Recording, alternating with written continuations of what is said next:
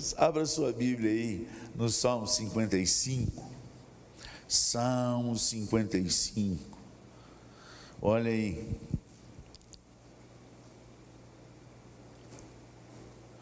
Alguns doutores da Bíblia, comentaristas, falam que esse salmo é quase com continuação do Salmo 3. No Salmo 3, que nós lemos no começo do culto, fala o contexto, que Davi está fugindo do seu filho Absalão. Aqui não fala, só fala que é um salmo didático de Davi. Salmo didático é um salmo de ensino. Você tem que tirar alguns princípios.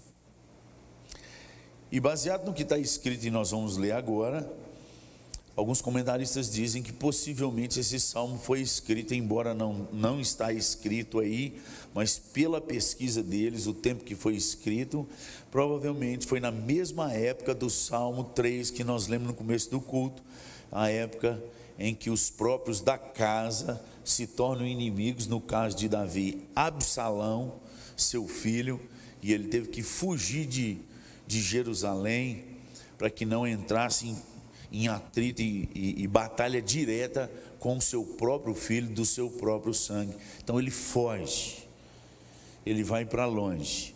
E aí é o contexto da alma, da angústia, do sofrimento Salmo 55 diz assim: Dá ouvidos, ó Deus, à minha oração, não te escondas da minha súplica, atende-me, responde-me. Sinto-me perplexo em minha queixa e ando perturbado por causa do clamor do inimigo e da opressão do ímpio, pois sobre mim lançam calamidade e furiosamente me hostilizam estremece-me no meu peito o coração, terrores de morte me salteiam, temor e tremor me sobrevêm, e o horror se apodera de mim. Então disse eu: quem me dera asas como de pomba, voaria e acharia pouso, eis que fugiria para longe e ficaria no deserto. Da minha pressa em me abrigar-me do vendaval e da procela. Destrói, Senhor, e confunde os seus conselhos, porque vejo violência e contenda na cidade. Dia e noite giram nas suas muralhas e muros adentro, campeia a perversidade e a malícia, a destruição no meio dela. Das suas praças não se apartam a opressão e o engano. Com efeito, não é inimigo que me afronta. Se o fosse, eu o suportaria. Nem é o que me odeia, que me exalta contra mim, pois dele eu me esconderia. Mas és tu, ó homem, meu igual, meu companheiro, meu íntimo amigo. Juntos andávamos, juntos nos entretínhamos e íamos com a multidão à casa de Deus. A morte os assalte e os vivos desçam a cova porque há maldade nas suas moradas e no seu íntimo. Versículo 16, vamos lá comigo? Eu, porém, invocarei a Deus, e o Senhor me salvará. À tarde pela manhã e ao meio-dia farei as minhas queixas e lamentarei, e ele ouvirá a minha voz. Livra minha alma em paz dos que me perseguem, pois são muitos contra mim. Deus ouvirá e lhe responderá, Ele que preside desde a eternidade, porque não há neles mudança nenhuma e não temem a Deus. Tal homem estendeu as mãos contra os que tinham paz com ele, corrompeu a sua aliança a sua boca era mais macia que a manteiga, porém no coração havia guerra. As suas palavras eram brandas que o azeite, mais brandas que o azeite, contudo eram espadas desembanhadas. Confia os teus cuidados ao Senhor, e Ele te susterá. Jamais permitirá que o justo seja abalado. Tu, porém, ó Deus, os precipitarás à cova profunda Homens sanguinários e fraudulentos não chegarão à metade dos seus dias. Eu, todavia, eu, todavia, confiarei em Ti. Pai, mais uma vez suplicamos a Ti que o Senhor cresça nesse lugar, que o Teu Santo Espírito tenha liberdade de soprar no nosso meio e através de nós. Aquece o nosso coração, redireciona os nossos olhos, conserta os nossos pensamentos, ajeita a casa da nossa alma, tira toda perturbação. E traz a paz que excede a todo entendimento, como promessa do teu filho, que não mentiu. Que ela venha sobre nós nesse lugar e sobre a vida do teu povo que está escutando essa mensagem, no nome poderoso de Jesus Cristo. Tempos de guerra é tempo de angústia, tempo de rumor, de guerra e guerra passa várias coisas no nosso coração.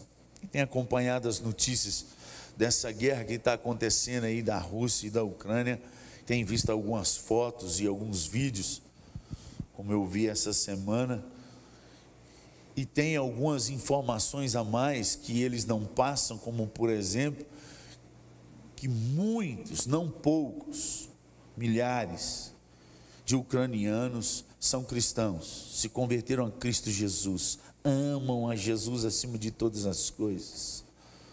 Igrejas grandes que são influenciadas muito pelos louvores, em parte dos louvores brasileiros, de missionários brasileiros, gente que ama Jesus e que está vendo de repente sua esposa e seu filho indo embora para não sabe nem qual nação. Quando muitos dois na guerra e, e o filho vai sozinho. Gente que está padecendo, momento de turbulência, vendo suas cidades destruídas por mísseis e bombas, o caos e o cheiro da morte estagnada no meio da cidade, pois não dá tempo de recolher os mortos. Que desastre, amados. Guerra é um desastre. Mas isso acontece também com a gente. Você não está passando essa guerra lá, nem vivendo esses momentos, mas está vivendo uma guerra interna. Era isso que o salmista aqui estava vivendo, Davi. Uma guerra interna por causa de alguém que ele confiou, por causa de alguém que era amigo chegado. E aí alguns estudiosos da palavra diz que possivelmente seria o seu filho Absalão que se levantou contra ele. Não temos certeza, mas é uma hipótese. Mas o certo que o texto diz que é alguém bem íntimo, alguém que tinha costume de ir na mesma igreja, de cantar os mesmos louvores, de sentar nos mesmos bancos, de crer no mesmo Deus. E agora ele está vivendo essa angústia, porque essa pessoa se levantou contra ele. Então, diante dessas batalhas, sejam internas ou externas, diante das batalhas da vida que nos assedia e nos põe medo, como que a gente deve proceder? Isso é um salmo didático, isso é um salmo de ensinamento. Então nós precisamos aprender e tirar alguns princípios deste salmo que pode nortear a nossa vida em qualquer guerra, seja ela interna, seja ela com pessoas íntimas, seja ela externa, que vem de fora e a gente não, nem calculou, imaginou, mas chegou. Como que a gente procede, como a gente deve proceder? No texto aqui informa pelo menos quatro coisas que estava acontecendo tudo ao mesmo tempo e precisava ser balizado por Davi e norteado pelo Espírito de Deus. Primeira guerra que estava acontecendo era dentro da sua mente, dentro do seu coração. Por causa de tudo que estava acontecendo, e ele vai narrando o que estava acontecendo, o coração dele ficou aterrorizado. Você vai ver isso no, no, no versículo 4 e no versículo 5. Estremece-me no peito o coração, terrores de morte me salteiam. Quando as angústias vêm e vêm de vários lados, quando a gente deixa que as réguas das pessoas nos meçam, o terror nos apavora. A gente acredita naquilo que a pessoa falou de nós, e isso traz um terror para a nossa alma, pelas medidas dos outros, pelas tempestades que vêm de fora. E não foi diferente com Davi aqui, ele está aterrorizado de alma, a tal ponto de querer desistir de tudo, a tal ponto de, de querer, quem dera, se eu tivesse asas, eu iria para o deserto. Lá não tem nada, lá ninguém me acha. Deserto é um lugar que ninguém tem vontade de ir a não ser que está com vontade de sair de perto de todo mundo, porque só tem areia, pedra, areia, areia e pedra. Quando muito, um arbustozinho. Naqueles filmes que aparece um monte de cacto, aquele tem, aquilo é, é da caatinga aqui no deserto no Brasil. Mas no deserto de Israel é pedra sobre pedra e pedra. Deserto é lugar de solidão de distanciamento. E Davi chega a esse ponto, porque há uma guerra dentro do seu coração. Quando as guerras invadem a nossa alma, a primeira coisa que, que dá é de desistir de tudo, é de largar a mão das coisas. O coração palpita, parece que vai sair pela boca, falta ar, porque já atingiu as nossas emoções. É isso que está acontecendo aqui. Mas as guerras também vêm daqueles que o mediram, daqueles que a gente achava amigo, daqueles que nós apostamos e confiávamos, daqueles que a gente investiu, abençoou, que a gente abriu a porta da nossa casa, que a gente deixou entrar, e a gente imaginava que nunca iria falar mal de nós, mas falou.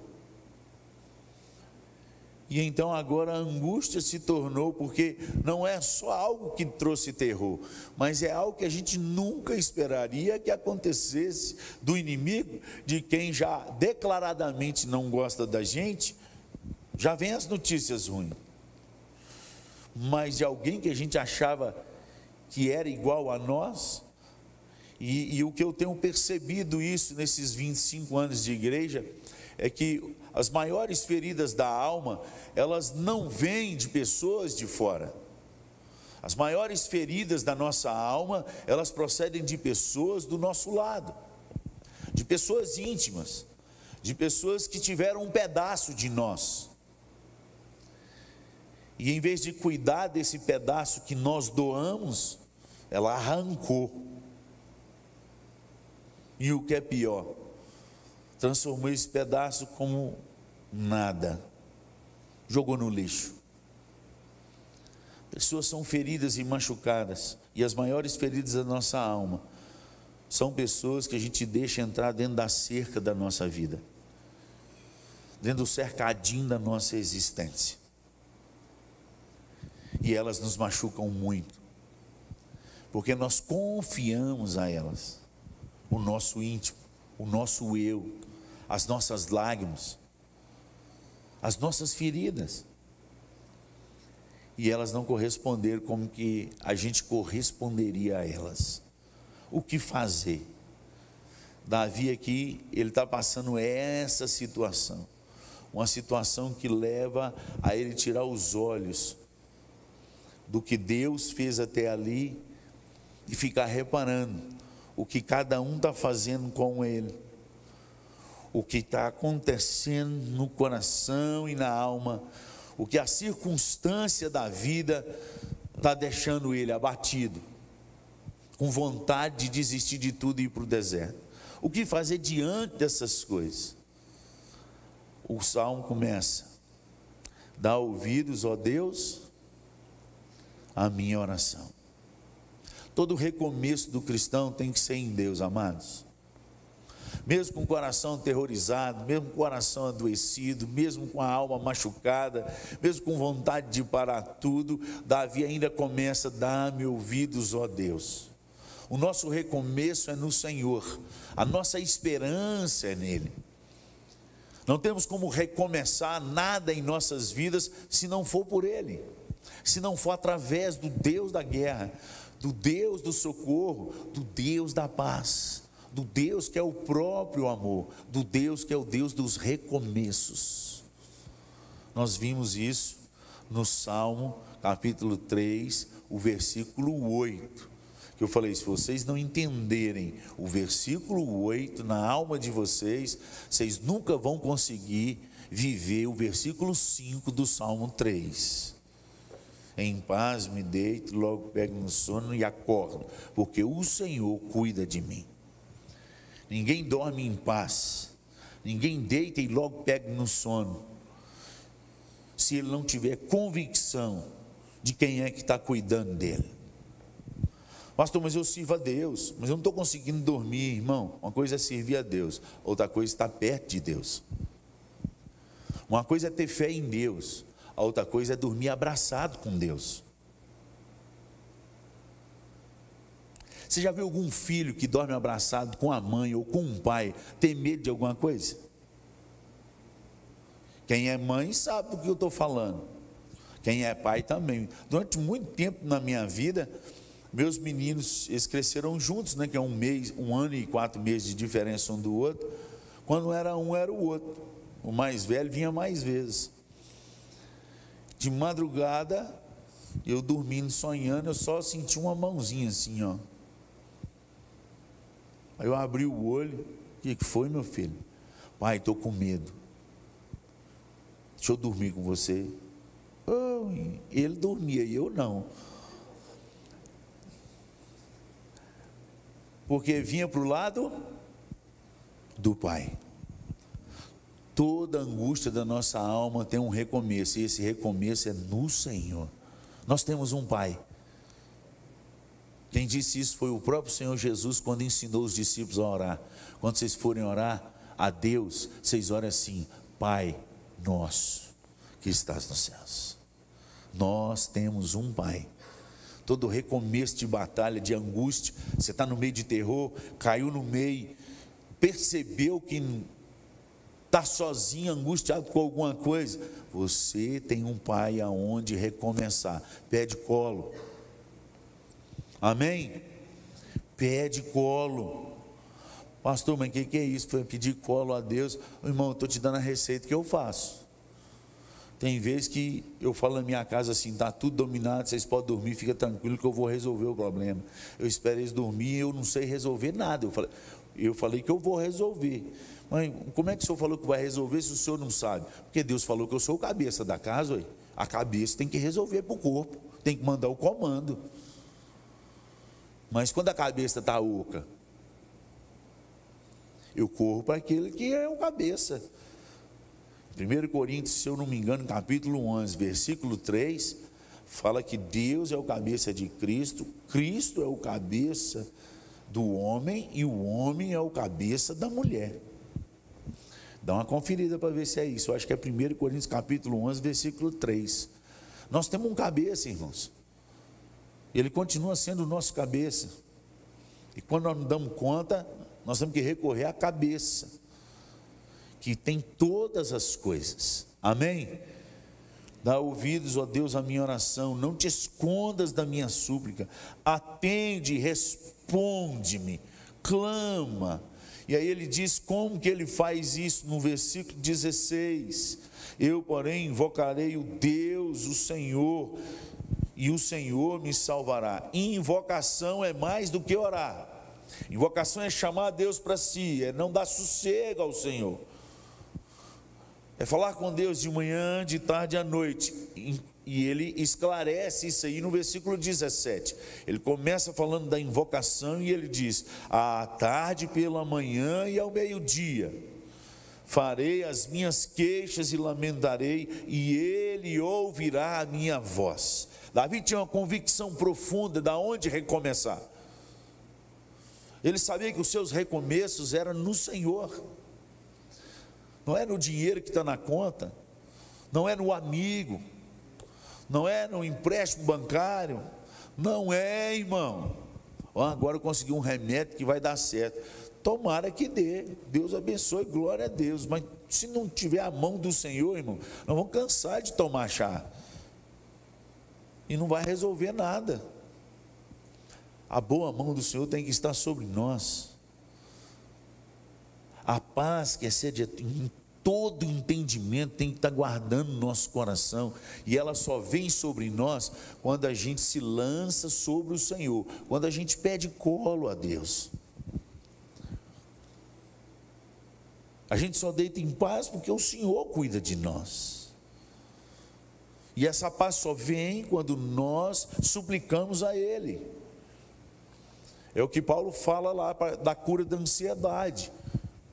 Não andeis ansiosos em coisa alguma, Filipenses 4, 6. Em tudo, porém, sejam conhecidos diante de Deus as vossas petições, pelas orações, súplicas, com ações de graça, com gratidão.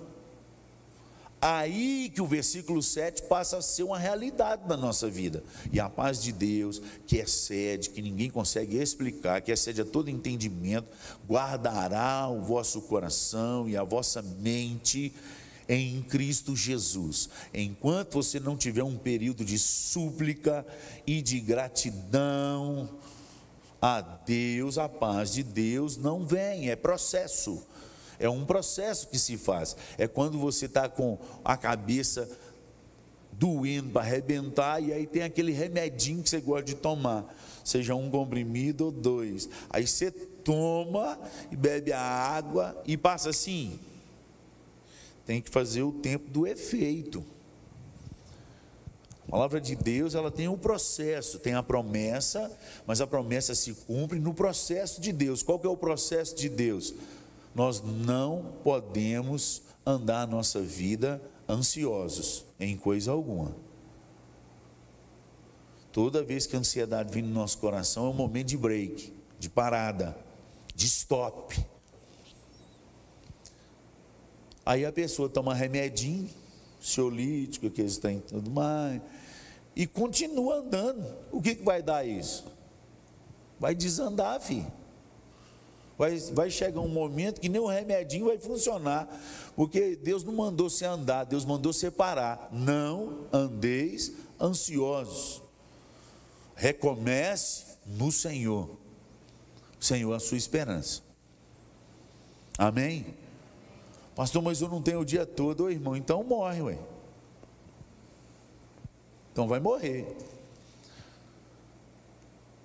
Não tem o dia todo está angustiado, tranca nesse quarto, cancela a agenda. É melhor você perder um dia de serviço ou descontar um dia no seu, mas você ficar aqui o dia inteiro chorando diante de Deus, orando, e Deus te visitar naquele quarto, e Deus dar a resposta para você, e Deus falar o seu coração, e no segundo dia você já sair forte e, e ir no médico, tem que ir no médico, tem que ir no médico onde te receitou os remédios. E ele olhar e falar assim: Menino, você está curado? O que, que aconteceu? Ah, só não vai entender, não, mas estou curado, louvado seja o nome do Senhor, cancela esses remédios, joga fora, glória a Deus, aleluia. Há 10 anos atrás, há 14 anos atrás, eu entrei numa crise tão profunda, ministerial, e uma batalha tão grande dentro do ministério, Aqueles que diziam meus amigos me perseguiram. E foi uma pressão tão grande eu não podia compartilhar isso com aqueles que eu liderava, porque senão a igreja rachava. E então no meu coração eu decidi: vou para o deserto, vou passar em psicologia, vou minha área, área de humanas, e vou formar, e quando eu formar, eu vou começar a atender, e quando eu começar a atender, eu vou juntar o dinheiro, isso no meu coração, falei com, nem com a minha esposa. Falei, vou juntar o dinheiro e vou montar um consultório. Que eu começar a atender, começar a ganhar dinheiro, eu vou largar esse tempo de ministério, vou pedir exoneração e vou ser membro comum para dar o dízimo igual todo mundo dá e falar mal do pastor também igual todo mundo fala vou lenhar o, o, o de lá. E eu estou cansado desse, né? eu não vou. Isso no meu coração. Isso era em outra igreja, aqui não acontece isso não. Aí, quando eu estava desse jeito em depressão e deu pseurismo para tudo quanto é lado, na minha mão inteira, nos meus cotovelos, deu pereba nos pés de pus, que eu, e aí minha pressão estourou, foi lá, e eu fui no médico, e a médica fez os exames tudo de coração, e falou assim, o senhor está morrendo o senhor está morrendo, o senhor não vai aguentar. O senhor mexe com o quê? Falei, eu, é, eu sou pastor. Falou, tem algum médico lá na sua igreja? Falei, tem, tem um presbítero lá que é médico, dá o telefone dele aí.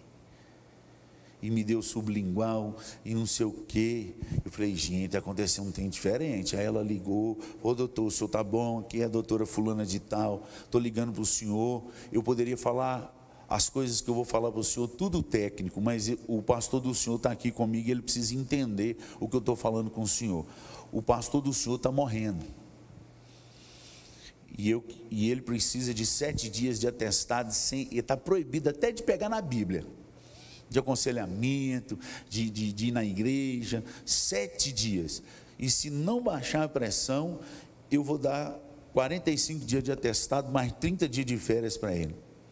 Ele precisa cuidar da alma. Estava naquele de rebentar, irmão. E pregando. A Bíblia diz, porque o que a Bíblia diz continua independente do meu corpo e de mim. A Bíblia é a verdade, e ela vai continuar sendo verdade, independente das decisões que eu tomo, e eu estava tomando decisões erradas. Naquele tempo, Deus enviou um amigo que foi lá em casa, sem ninguém saber de nada que eu estava querendo mudar, estava querendo mudar de profissão, de vocação. Até parece que Deus muda a vocação. A Bíblia diz que os dons e, voca e a vocação de Deus são irrevogáveis. Mas a gente tenta mudar. E aí uma, esse amigo acabou as fraldas dos meus meninos, era tudo de fralda, você vê o tempão que tem, dos marmanjos que está aí hoje. E lá na, eu lembro até hoje, saindo na porta da farmácia, segurando aqueles pacotes de fralda, meu amigo olhou para mim, pastor, e falou assim: Anas, o negão, foi fala. Falei, o nosso amigo, a nossa amiga lá, esposa do pastor fulano, teve um sonho com você. E ela mandou te contar. E no sonho, você passou num vestibular e estava fazendo. Você passou numa prova. Ela não sabia se era vestibular, se era mestrado, se era doutorado. Você passou. E você começou a estudar. E você foi estudando e foi definhando. Falei, estou precisando, o que é essa pança assim? É, dá uma definhada é até bom. Porque ele sempre foi brincalhão e eu também. E ele ficou sério. E ele falou assim: não estou brincando, não. Você definhou até morrer. E quem fez seu velório fui eu no sonho. E ela mandou te dizer que isso que está no seu coração não é de Deus. Deus te chamou para ser pastor. Não chamou para você fugir para o deserto. E eu chorei. E chorei. E chorei. E ali Deus foi ministrando no meu coração. Fui na psicóloga. E a psicóloga detectou as mesmas coisas da médica. Falou, antes de passar remédio, mandou o seu psiquiatra, pastor, lê um livrinho. Lê esse livrinho aqui. Você é especial. Max Lucado, é um livro quadradinho compra, vale cada centavo. Ele falou assim: Isso aqui pode ajudar a curar a sua alma. 15 dias depois eu quero ver o senhor. O senhor vai ler esse livro dez vezes. O senhor vai lá no médico, voltar na médica, tomar os remédios. Depois o senhor volta aqui. Gente, quando eu voltei, que ela me atendeu, e eu tinha lido o livro, e eu tinha orado, e eu tinha jejuado, e eu tinha invocado o nome do Senhor. Eu falei, Deus, acima de tudo isso tem um Senhor. Eu estou com vontade de ir para o deserto. Mas o Senhor falou que se eu for para o deserto, o Senhor vai me levar, vai apressar minha vida. Então, eu, me dá a alternativa que o Senhor tem, que eu sei que é continuar no ministério, mas cura minha alma, e eu orando, e eu jejuando, naqueles 15 dias, e lendo aquele livrinho, entendi aquela historinha.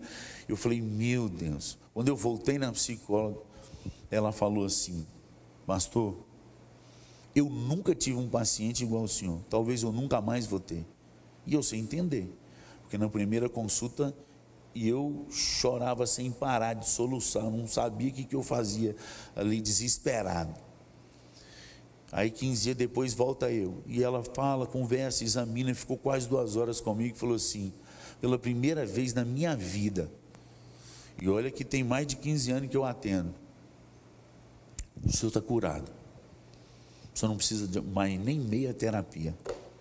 Pode continuar firme. Deus operou o um milagre. Amém? Quando eu falo que acontece, é porque eu experimentei coisas de Deus, irmãos. Eu experimentei. Ansiedade existe, angústia existe, as crises vêm, a depressão, a vontade de desistir existe, mas Deus também existe. Deus continua fazendo milagre hoje. Vai para o colo de Deus. Em nome de Jesus. Amém? Decida clamar esse Deus, porque há uma promessa que quando nós clamamos, Deus ouve a nossa oração. Deus ouve, irmão. Gasta tempo aí, fica no colo de Deus, passa a noite em claro, em Deus. Olha, no dia que você entender que a insônia na sua vida é uma bênção, você vai parar de tomar esses remédios aí, vai tomar chá. Chá é mais lento, mais suave. E quando vier insônia, dobra os joelhos, sai cantando louvores, lê as escrituras, põe louvor da madrugada. Deus vai curar a sua alma, irmão. É assim que eu faço. Quando eu tenho algum momento de crise que vem os negócios, eu perdi o sono, acordei quatro horas da manhã, falei, aqui para o diabo, olha, banana para ele, que eu vou louvar, eu levanto, eu pego a Bíblia e eu leio a Bíblia, está com sono ainda, e o louvor comendo solto do lado, e eu lendo a Bíblia. Aí eu pego, ponho o short, o tênis e saio para fazer caminhada. Eu já fiz caminhada aqui em Frutal até 5 horas da manhã, ninguém me viu. Antes do sol nascer. É raro. Pensei que Jesus ia voltar naquele dia, mas acontece. Eu detesto acordar cedo. Se você viu acordar cedo aí, você pode saber que é um mover grande de Deus. E vai orando, vai jejuando, vai clamando a Deus, até a angústia da sua alma sair. Amém? Clame a Deus.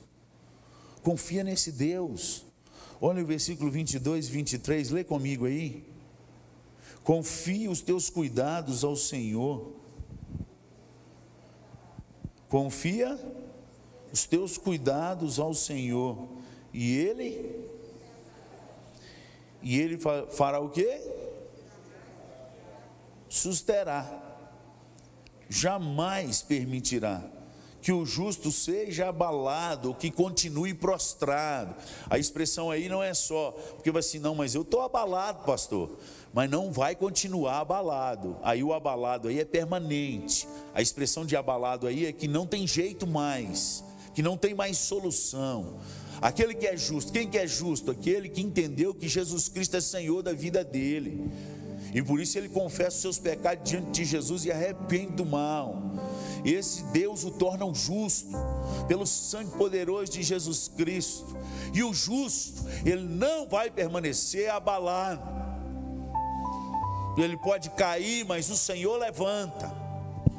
Ele pode entristecer, mas o Senhor é a sua alegria. Ele pode entrar em depressão, mas o Senhor o visita no deserto. Foi assim que ele fez com Elias. Quando Elias foi falar, eu quero morrer, quero morrer, quero morrer, e deitou debaixo daquele zimbro, eu quero morrer. Eu não sou melhor que meus pais. Deus aparece, manda o anjo, toca nele, fala: levanta e come. Dorme. Aí levanta, come, dorme de novo. Passa o tempo, o anjo vai de novo, toca de novo toque do sobrenatural. Levanta, come. E agora vem. Você vai andar comigo 40 dias no deserto. A alma dele é curada. Nós temos um refúgio, nós temos um lugar de cura. E a nossa cura é o Senhor. Mais do que os remédios. Estou mandando você jogar remédio fora, não. Não entende isso aqui, não. Eu estou falando para você correr para o colo do Senhor. E depois que você correr para o colo do Senhor, faz igual eu. Fui na psicóloga. Se ela falasse assim, o senhor vai ter que procurar um psiquiatra, o senhor vai ter que tomar, porque o senhor está muito ruim mesmo. Eu ia. Tem medo de remédio, não, irmão. Mas ia continuar orando. Falei: se há um milagre para mim, Deus, faz em mim. Nome de Jesus. Amém. Deus te trouxe aqui para você sair daqui com essa mensagem no coração. Senhor, confia no Senhor. Esse confiar é lança sobre Ele, tira da sua mão. Para de fazer os cálculos. Ai, não vou dar conta. Ah, não sei o que. Irmão, Deus, não foi o Senhor que, que trouxe esse problema na minha vida. Aliás, fui eu que criei esse problema porque eu não ouvi o Senhor. Às vezes é a gente mas eu não estou dando conta de resolver. Então eu quero dormir igual o Salmo 3, versículo 5 lá. Eu logo durmo e logo pego no sono, porque o Senhor cuida de mim e acordo. Então estou lançando o problema sobre o Senhor. Não sei nem o que vai dar amanhã, mas eu quero dormir. O que o Senhor sabe o que pode acontecer. Eu não, eu não tenho condição. Confiem, esse confiar aqui é o que Pedro fala em 1 Pedro, no capítulo 5, no versículo 7, lançando sobre ele toda a vossa ansiedade, porque ele tem cuidado de vós. Existe um Deus que cuida de vós. Existe um Deus que cuida de vós. Ele é a nossa alegria, Ele é a nossa paz. Ele é a nossa vida, Ele é tudo em nós. Ele já preside desde a eternidade. Você vai ver isso nesse texto. Antes da gente existir, Ele já presidia. Ele não perdeu o controle, embora a gente perca. Amém? Confia nele. Jamais permitirá que o justo continue, permaneça abalado. Tu, porém, ó Deus, vai precipitar a cova profunda os homens sanguinários e fraudulentos. Essa turma vai acabar mal, porque não confiam no Senhor. Muitos não chegam nem à metade dos seus dias. Mas em todas as batalhas, nós precisamos terminar como esse salmo termina. Nós precisamos decidir para sair das crises, nós temos que tomar uma decisão, mesmo que a gente não tenha soluções. E eu, todavia, confiarei no Senhor. Davi termina se posicionando. Ele fala: meu coração está atemorizado, eu estou com medo, eu estou preferindo morar no deserto. Que, que, que eu tivesse asa igual pombo para eu voar para o deserto. Mas eu, todavia, eu vou confiar no Senhor. Decisão, nós temos que decidir. Amém? Saia desse culto decidido em quem você vai confiar. Lança sobre ele a sua vida. Esse ano é um ano de espera no Senhor. É Isaías 40, 31, que eu falei com vocês desde o primeiro culto do ano. Esse é o ano da gente esperar pelo Senhor porque aqueles que esperam pelo Senhor, eles renovarão as suas forças. Vão haver brotos de novo onde não havia. O renovar é isso, dar broto de novo no galho. Eles vão subir como águias e vão voar alto. Eles vão correr e não vão se cansar, vão caminhar e não vai fadigar. Quem? Quem espera pelo Senhor.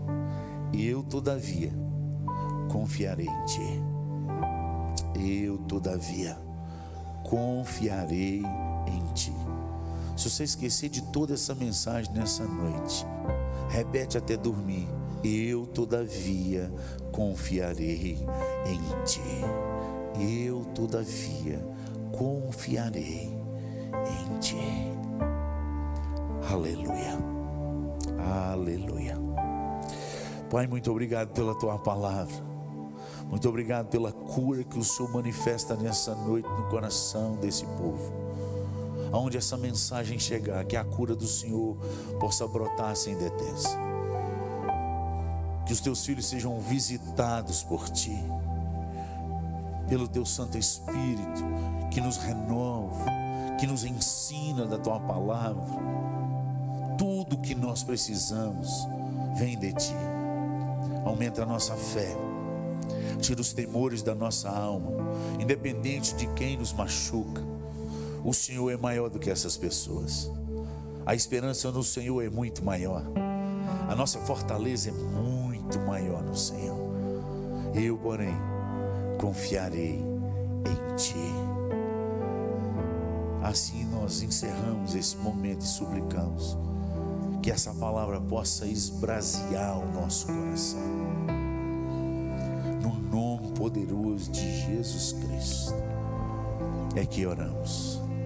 Amém e amém.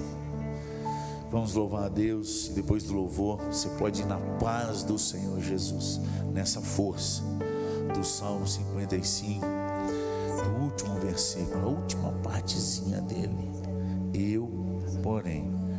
Confiarei em ti. Saia daqui com confiança naquele que pode todas as coisas. Amém? Deus te abençoe. Vamos louvar?